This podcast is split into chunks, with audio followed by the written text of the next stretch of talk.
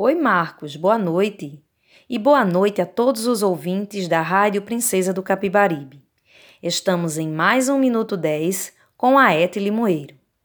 A aula de hoje é da disciplina de Nutrição Humana.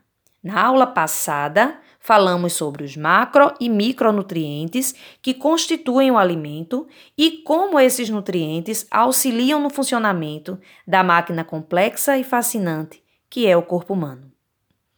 Hoje vamos falar da função dos alimentos. Sócrates bem disse: Não vivemos para comer, mas comemos para viver. Os alimentos não só possuem funções fisiológicas, mas psicológica e social.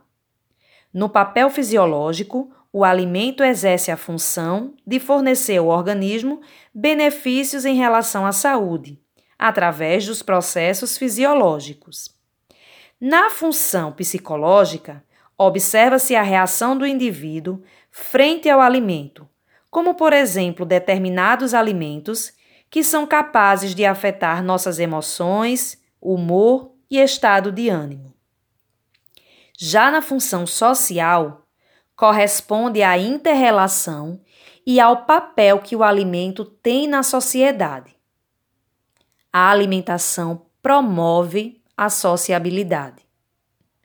Vou encerrar minha fala de hoje citando uma frase do professor Dr. Carlos Roberto Antunes dos Santos, autor do clássico História da Alimentação no Paraná. Alimentar-se é um ato nutricional, mas comer é social. Hoje ficamos por aqui. Próxima aula abordaremos sobre as leis da nutrição. Um abraço caloroso da professora Janaína Bione.